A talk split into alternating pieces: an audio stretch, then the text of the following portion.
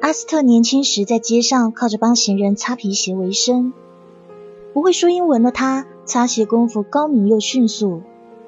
即便他一贫如洗，三餐不济，他依旧以他的工作为荣，从不喊穷和怨天尤人。凭借无比的毅力，奇迹般的以鞋油开创了自己的事业。至今，他所出品的克里斯汀牌鞋油仍然畅销全球。你羡慕别人的成就吗？你渴望自己的成功吗？不要光是羡慕或渴望了，最重要的是付诸行动，马上去做。